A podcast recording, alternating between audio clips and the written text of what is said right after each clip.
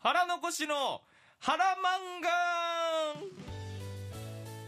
画はい漫画大好き芸人、はいトランジットの腹残しが珠玉の一冊を紹介しますはい今日も持ってきました、でも水木さんはねあんまり読まないということでねまあ、漫画はうね、ん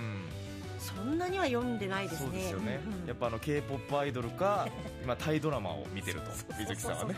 そう、まあ、基本イケメン好きでもイケメン出てくる漫画もありますんでそうだよね今日のにもちゃんと出てきます本当ははい今日僕が紹介するのはい怪獣8号でございますちょっと待って怪獣でしょ怪獣ですこれイケてるのこれはいけてるおこれだからその「怪獣8号」っていうタイトルなんですけど、うんこれねあの怪獣が当たり前のようにこうもう世界に現れてしまうという世界線の話なんですよ怪獣そうやがっぱ当たり襲う前もう襲ってきちゃう人あをああうんでうんそれと戦う人たちを描いたお話怪獣対人間怪獣対人間でございますねうもう簡単に言えば単うんだから主人公のこの日々のカフカっていう主人公いるんですけどもおううねこう32歳なんですよ年がうんうんまずこうなんかおじさん主人公っていうところにちょっと惹かれるのもあるしそうねそうなんですようんで大人だねそう大人のねでその日々のカフカっていうところがその怪獣からあの市民を守る防衛隊っていうところに入るところからスタートするんですけど、うんこの日々のカフカのねこの怪獣8号のヒロインが、うんそのアジロミナちゃんっていうのがいるんですけどみなちゃんミナちゃんで幼なじみで2人はこのヒロインと主人公が、うんうんうん幼なじみで絶対に将来こう小さい時に怪獣がこう街を壊すのとかこう市民をねこう攻撃するのを見て、うん絶対に将来怪獣を討伐しようと2人でうん絶対に頑張ろうと言って、あの誓ったのにこのアジロミナちゃんはうこんの討伐隊の隊長まで行ったんですようんでも逆にこの日々のカフカというのは32歳までうんあの怪獣の討伐隊じゃなくてあの清掃というか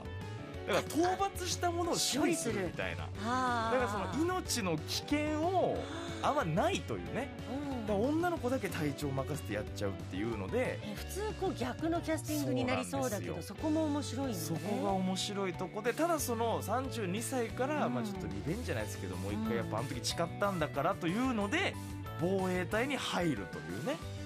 うんところから物語はスタートするんですよなるこほのど本当、ね自分も命を懸けてい危険も犯しながらも、そうあの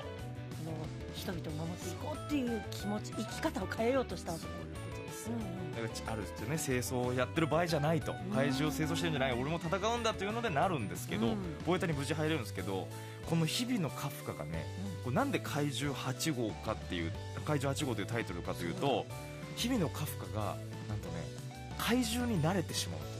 と いうねこのねある日ねその怪獣が口の中に入っちゃうんですよ口の中に口の中怪獣から入ってきちゃうんですよちっちゃくなったそうちっちゃくなって入ってきちゃってそっから怪獣になれるようになったんですけど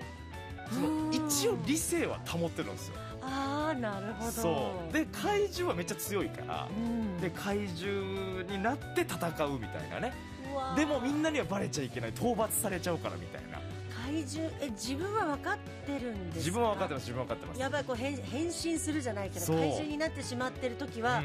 自分は敵いやちょっと理性はあるん理ですよ性なんだけど、うん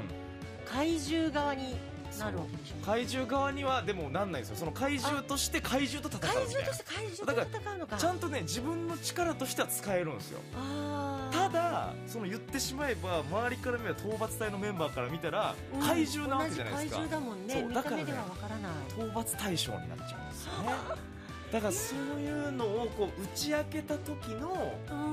あのー日々のカフカのこの心情というかねで日々のカフカはその人間の時にすごいいいやつなんですよねう32ん歳なんですけど、若い18歳の子とか討伐隊いるんですけどみんなから慕われてるやっぱガッツがあるから、うんうんただその怪獣って打ち上げた時にその仲間たちがどういう反応するかとかも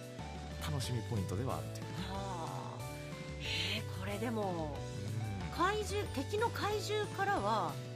このカフカ怪獣ははい、どう見えてんだろういや敵の怪獣もね分かってるんですよ人間っていうのは分かっっててわけじゃないのかなんかやっぱ強ければ強いほど敵の怪獣もあの喋れたりするんですよねあーそうコミュニケーションを取そうってなんですよえーでも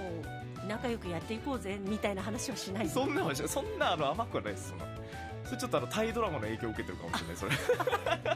最後はハッピーっていうそそうういうわけではないそういうわけなんかでも本当に王道今までこうやっぱジャンプ漫画そのジャンププラスっていうこれアプリの漫画なんですけど、まあ、やっぱこう友情努力勝利というねこのジャャンプのその三大原則みたいのを見事に抑えてる作品なんでそうか友情ねこのミナとかそうハッカーそして仲間たちの友情と、見事にねうんこれちゃんとこうバトルも面白いしそういう友情の部分でも泣けるしうんやっぱこうちゃんと感動するこう絶望を味わってそこから這い上がるみたいなシーンもあるしだからそういうところをやっぱ楽しんでいただきたいなっていうのはありますね。泣ける感はじ、い、でお待たせしました、うんであの日々のカフカのあの友達18歳ぐらいの子がいるって言ってたじゃないですか、えでもう一人結構大事な人物で市川レノっていう子がいるんですけどえはいこれ結構最初から知り合った、まあ、同期みたいな日々のカフカ32歳で1年目みたいなんで、うんめっちゃ年下の同期がいるんですよ、うんでこの市川レノめっちゃイケメンですお待たせしま した水木さん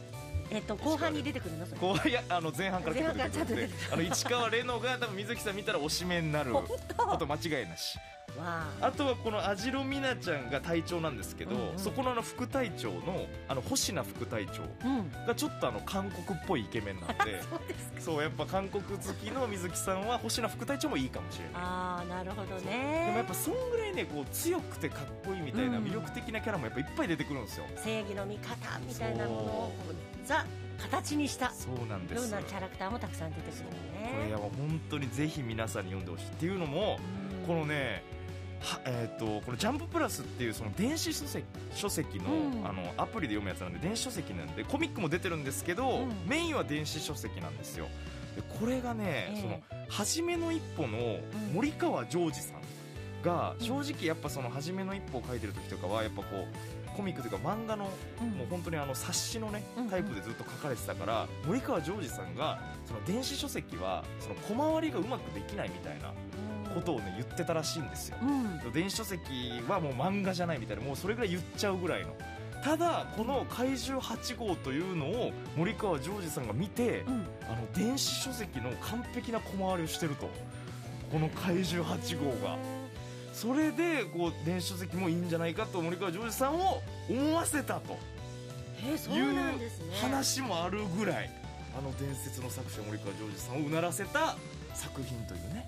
だからやっぱ見開きとかが電子書籍ってできないんでそうかどうしても縦読みとかもあるんでね縦読みになっちゃうからそう横にすればいいとかもあるんですけどただこの電子書籍の完璧な小回りを再現したのは怪獣8号だと言われてる逸話もあるようなねちょっとアナロうんグそうですね的な方にとってでももこれはもうあんまり好見やすいき嫌いなく見やすい住みやすくてはい楽しくてハマっちゃうもうほんと昔からのバトル漫画とかが好きな方はもう絶対に見ていただきたいですねうーん超王道作品なんでそうだから水木さんはちょっとあのバトル系なんでねあんまり入ってこないかもしれないですけどね、まあねうんだけどやっぱりそこに友情とは冒い険と、友情努力勝努利力勝利おちゃんぽの三大原則を抑えてますんでうんこれあのアニメ化も決まってますんであそうですかあの漫画があの無理だっていう方はねちょっとアニメまで待ってもらってもいいのかなあじゃあちょっと劇場公開などもはいずれいいずれあるかもしれないというねそうですか、はい、まだ続いてるただ「ジャンププラス」ってあの初回無料で読めるんですよね、うん1回ぐらいやったら全部無料で読めるんで、うんまとめ読みもおすすめでございます漫画もドラマもまとめてまとめて一気がいいよねそう会社情報もねそれ一気に見るというのがいいかもしれないんで確かにまだ見てない方は、うんぜひ見てみてください、はい、はい、今日の一冊は「怪獣8号」でございましたワッフルーム今日は腹残しの腹漫画でした